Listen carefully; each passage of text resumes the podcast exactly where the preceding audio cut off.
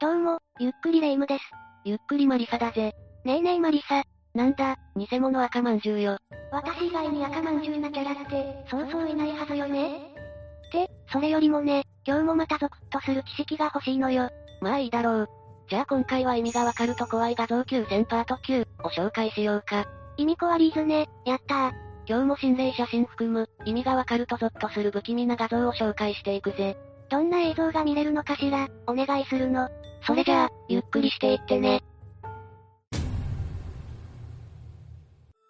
まず最初の写真は、これだ。ちょっとやんちゃそうな男の人たちね。でも別に怖い画像って感じはしないけど。これは2011年に撮られた写真で、右側の男が問題ありなんだ。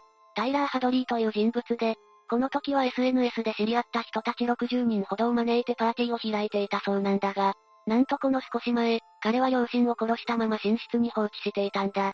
え、めちゃくちゃサイコパスな人じゃん。その状態でパーティー開いて記念撮影とか、やばすぎるわ。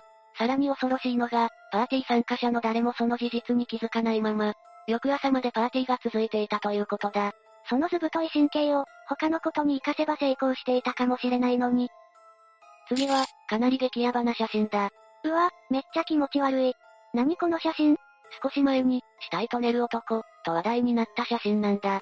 この写真は2005年頃、突然にチャンネルにアップされたんだ。男性と一緒に横たわる女性の異様な姿にスレミンたちも困惑していた。本物の死体だ、いや偽物だと考察や大論争が巻き起こったらしいな。結局、本当のところはどうだったの？最終的には、ただの人形でフェイク写真だという結論に至ったそうだよ。ただ、ちょうど同じ時期にとあるカップルが旅館で無理心中をしたらしいんだ。その旅館の浴衣と、この男性が着用していた浴衣が同じ柄だったという説もあるんだ。じゃあ、この男性は自分の彼女を手にかけて写真を撮って、自分もその後に後を追って、ってことなのかしら？まあ、あくまでネットの噂に過ぎないけどな。不安になる、嫌な噂だわ。これが作り物の人形とのフェイク写真だとしても、かなり気味の悪い写真よね。次は、テレビに映ってしまった心霊映像だぜ。これは、一体どういう状況？ロンドンハーツという番組での一幕だよ。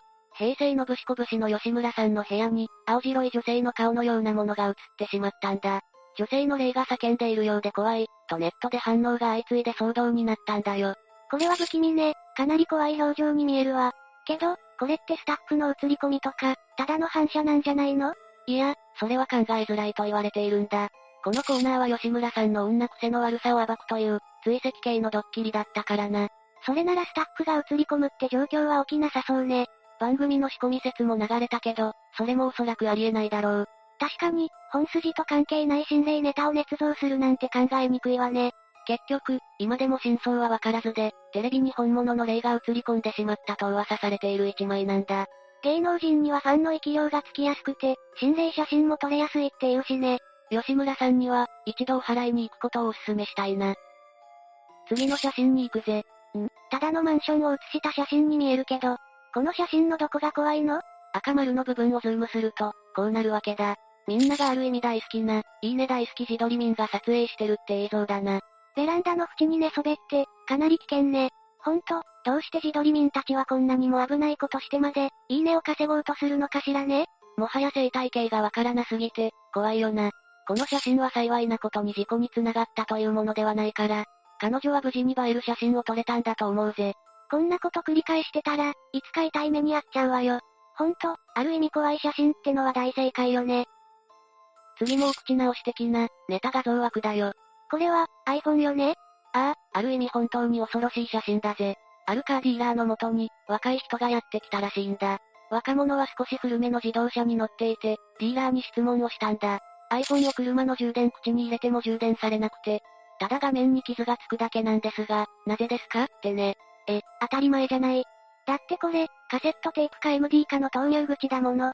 若者にとってはどっちも古すぎて、それがわからなかったんだろうな。カセットテープも MD も、存在も知らないし実物を見たこともないという若者は結構多いらしいぜ。もうそんなに古いもの扱いなの？その事実にゾッとするわ。物がオワコンになるのは早いし、自分たちも知らずに年を取っていることが実感できるという、怖い画像だったぜ。それじゃあ、次の写真に行こう。今度は打って変わって、古めかしい不気味な写真ね。これは出所不明の、怖い心霊写真と言われているぜ。ある展示会での様子を映したものなんだけど、やばいものが映り込んでしまってるんだよな。会場の隅っこに、首吊りしてるような影が映っちゃってるわね。そうなんだ。もちろん現地にはそんな人影はなかったそうだよ。ちょっとやばい幽霊か何かが映り込んでるっぽいわよね。そうかもしれないな。実はこの展示会会場の裏手にはお寺があって、そこの霊がさまよっているかもしれない、とのことだ。永遠に首吊りを繰り返してるかもしれない霊の映り込みって、やばすぎるわね。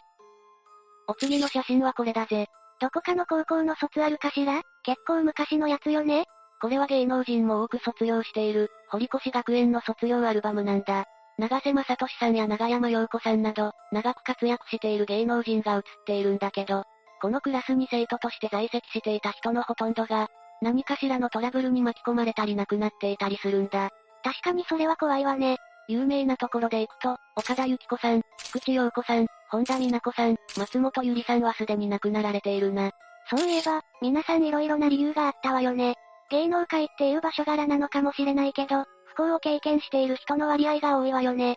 今でも安定的な活動をされているのは、前述の長瀬正俊さんや長山陽子さんくらいだと言われているな。ということで、何か勘ぐりたくなってしまう、ある意味で怖い卒業アルバムの画像だったぜ。次は、写真というよりは絵画だな。あら、可愛い少年が描かれてて、とても怖い画像には見えないわね。これは泣く少年という題が付けられた絵画なんだが、この絵にまつわるエピソードがかなり恐ろしいんだよ。1911年にジョバンニ・ブラゴリンという画家によって作成され、その少し後にかなり人気を博したんだ。たくさんの複製画も出回ったんだが、その所有者にことごとく不幸が降りかかってしまう。俗に言う、呪われた絵というやつかしら？どんな不幸が降りかかったの？複製画を持っていた家が、ことごとく火事で焼けてしまったんだ。絵のモデルの少年が火事により家を失った孤児で、その少年の呪いによる現象だ、なんて噂も出回っていたらしい。事実だとしたら、かなり恐ろしいわね。まあ、少年の話は噂の域を出ないものだけどな。けど火事が続いたのは事実で、家は完全に焼けてしまっているのに、絵だけは常に燃えずに残っていたそうだよ。駆けつけた消防士も証言していて、間違いないらしい。確かにここまで来ると、呪いの噂も本当かもって思っちゃうわね。みんなももしこの絵の複製画をどこかで見かけた場合は、注意してくれ。これで最後の写真だな。なんか、ただことじゃなさそうな状況の写真ね。これは、あえて巨大竜巻に近づいて、動画撮影をした男性の画像だ。本当の話？行かれすぎてるわよ。本当の話だぜ。車でかなりの規模の竜巻に近づき、動画撮影を観光するんだ。ほぼゼロ距離まで近づいてしまい、竜巻に巻き込まれかけてしまうんだ。正気じゃないわ、男性はどうなってしまうの？飛び散る砂ぼこりに巻き込まれながらも、間一髪のところで逃げ切り、車に避難できたぜ。幸い怪我もなく、無傷なようだったな。よかったわ。竜巻に巻き込まれてしまったら、最悪は命さえ落としてしまいかねない。ある意味、危ない自撮り民の究極形と言えるかもしれないな。ほんと、何が彼らをここまで駆り立てるのかしら。というわけで、以上が、意味がわかると怖い画像9000パート9、だったぜ。今回もバラエティに富んだ怖い画像ばかりだったわね。最後の竜巻2機のインパクトがすごすぎる。ほんと、無事で何よりだよな。それじゃあ、今日の動画はここまでだぜ。紹介した画像の詳しい情報を持っている方は、ぜひコメントで教えてね。最後までご視聴ありがとうございました。